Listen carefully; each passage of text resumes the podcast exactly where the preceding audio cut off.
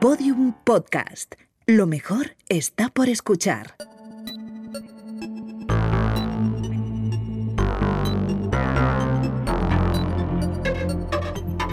La redada. Aunque cada vez haya más series, es normal que a veces tengamos esa sensación de que todas las historias nos las cuentan desde el mismo punto de vista. Pero algunos creadores han alzado su voz recientemente para intentar salir de este bucle y aportar otras miradas a la televisión estadounidense. Así que Natalia Marcos, de Quinta Temporada del País. Hola Natalia, ¿qué tal? Hola, ¿qué tal? Nos traes cuatro series y cuatro creadores que, que han apostado por la comedia para acercarse a esos temas tradicionalmente tratados desde el drama, ¿no? Como la inmigración. Sí, la son raza. temas así como densos en teoría, la religión, la raza, la inmigración, pero que estos cuatro creadores, estas cuatro series eh, de los últimos tiempos lo tratan desde, desde una posición muy autoral, además, y desde el humor, sobre todo. Entonces es un poco diferente a lo que solemos ver para estos temas. Muy bien, pues vamos a empezar con la primera propuesta que nos traes, que es Little America. ¿No te da miedo que te descubran, Sen? Javid y hasta las palomas saben de qué pie cogeo. Claro que tengo miedo. Si pudiera esconderlo, lo haría. Pues es la serie más reciente de la que os traigo. De hecho, la estrenó Apple TV Plus eh, el viernes 17 de enero. Son ocho capítulos de media hora en la primera temporada y ha sido renovada por una segunda. eh, que está creado por el cómico Kumail Nanjiani. Por, por ejemplo. Por ejemplo. Tiene pinta, ¿eh? Algo así, sí, suena bien. Y su mujer. Y su mujer, Emily V. Gordon, que mm, junto con Lee Eisenberg, que es productor y guionista de The Office. Y el matrimonio Kumail y Emily, vamos a dejarlos así, ¿eh? no Sí. sencillito, fueron lo- los guionistas y protagonistas de la película La gran enfermedad del amor, que ya era así también una vuelta de tuerca ¿no? a las comedias románticas.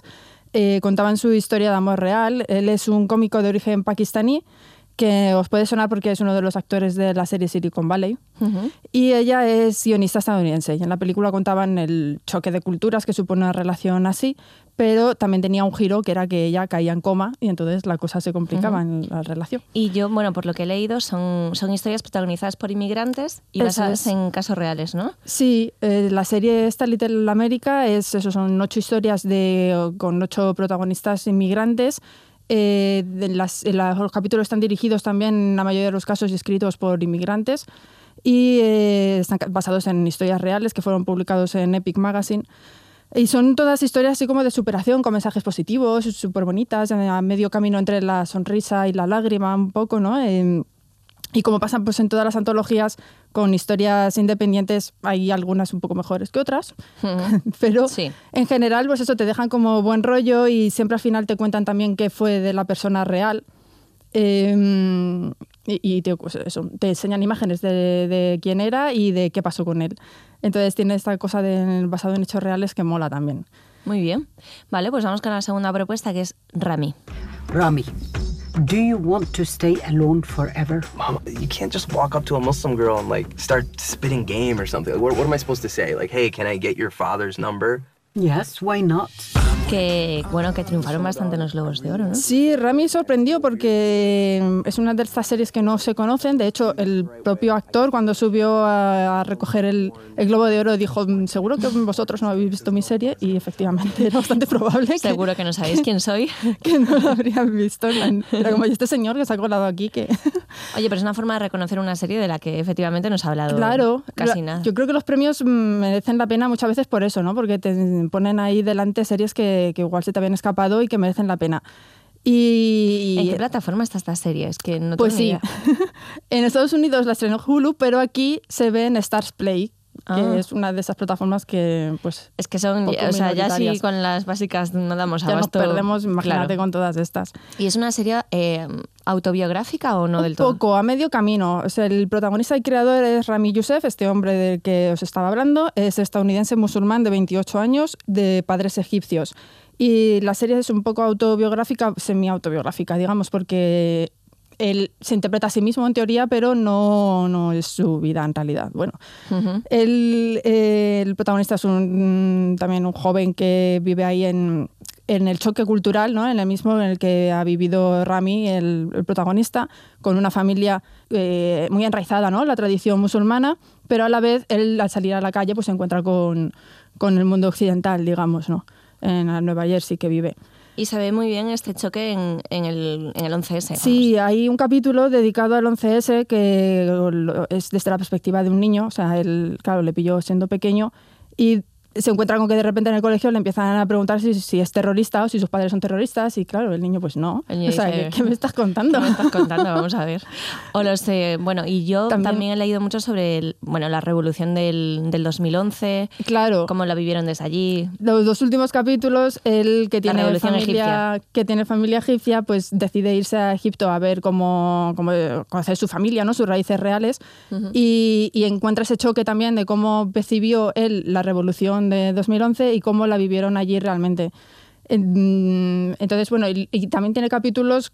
eh, él es el protagonista claramente, pero luego hay un par de capítulos dedicados a la hermana y a la madre que son muy buenos. Muy vale, buenos. pues ahí la anotamos. Vale, la tercera, que yo creo que esta sí que es más conocida, ¿no? Sí, ahora ya o entramos ha sido más vista, es Master of None.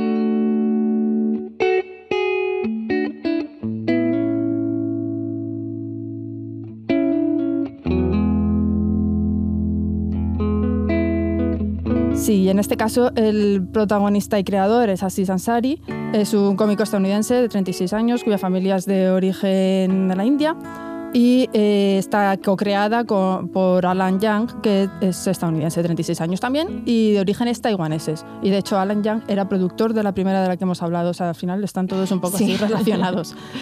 Bueno, Y- la Master of None ya, ya la hemos hablado, hemos hablado Sí. aquí de ella varias veces.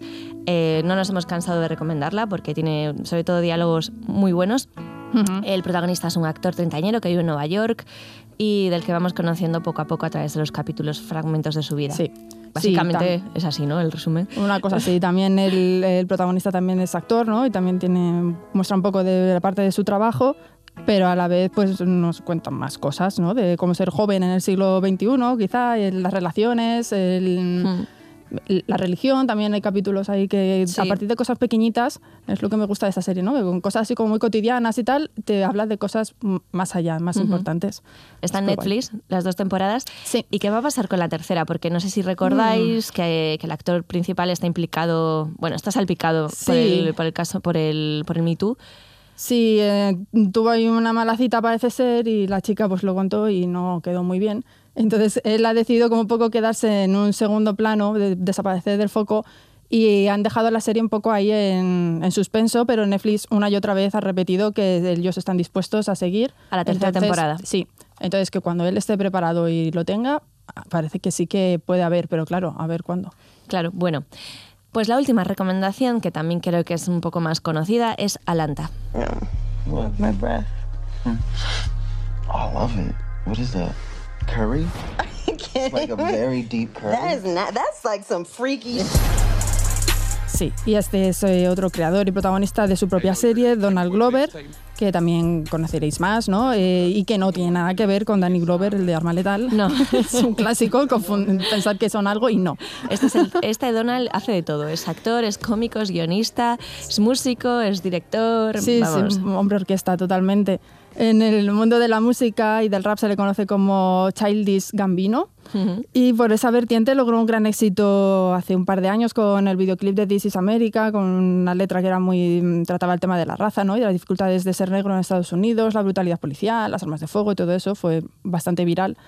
Y el vídeo estaba dirigido por Hiro Murai, que también dirigió un mediometraje que protagoniza y escribe Glover, que es Guava Island, que se puede ver en, American, uy, en, en Amazon Prime Video. Y en América también. En América también. y es una, es, la peli está chula, ¿eh? es una especie es de una hora, me parece, una cosa así.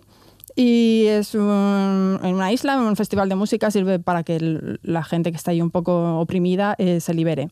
Está bastante guay y esta es Rihanna, es Rihanna coprotagonista. Aquí en España se puede ver en Vodafone.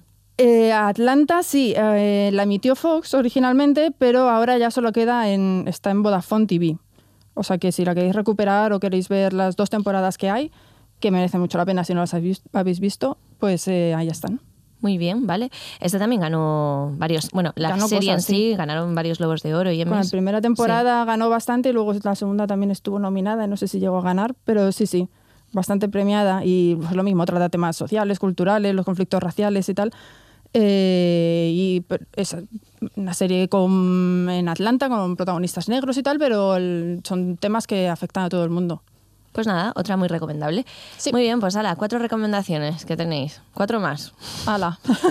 pues si no había pocas. Suma y sigue. Vale, Natalia, muchas gracias. Un beso. Hasta luego. Chao.